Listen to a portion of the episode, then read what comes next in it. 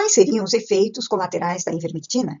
eles praticamente inexistem. É uma droga extremamente segura, conforme nós já conversamos antes, que está sendo utilizado em 40 anos é, em humanos sem causar o óbito de um paciente. Então, uma toxicidade baixíssima e a maioria dos efeitos colaterais relatados não tem a ver com a ivermectina propriamente, mas com a morte do parasita, que libera quimiocininas pró-inflamatórias. Onde morre o parasita, pela ação da ivermectina, ocorre a liberação de algumas toxinas. E esses efeitos desaparecem rapidamente e são muito mais comuns com a filariose, que ela consegue produzir, quando morre, uma quantidade de toxina maior do que os outros vermes.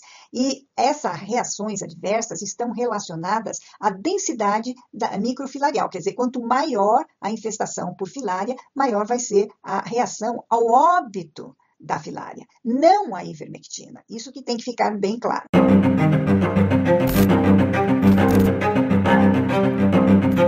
So we're in contact with carcinogens every single moment of our lives. Você não pode falar a palavra câncer, que é a mesma coisa que sentença de morte.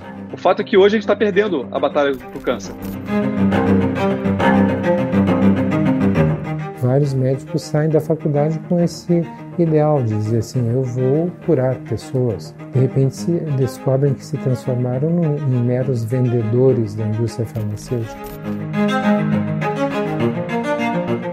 Once you understand that cancer, the biology of cancer, most of the things that we do today make no sense. Eu digo para você com toda certeza, sentença não é tendência. Se você tiver bons hábitos de vida, você consegue naturalmente eliminar esse aumento de risco.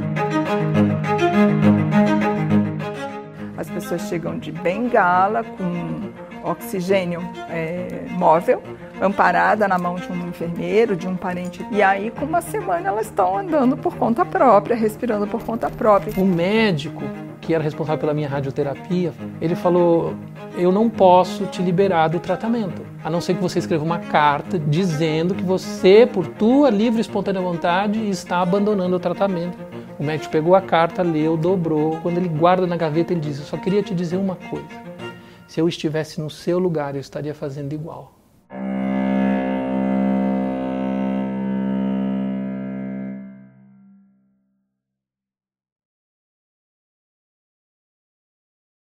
E eu recomendo você, profissional de saúde que quer começar a atender na telemedicina, que conheça a plataforma Amigo. É o prontuário eletrônico mais completo do mercado e eu conheço vários. Eles têm um módulo integrado de telemedicina com todas as certificações digitais necessárias, além de um atendimento top. Você é fera! Um grande abraço e um beijo no seu coração.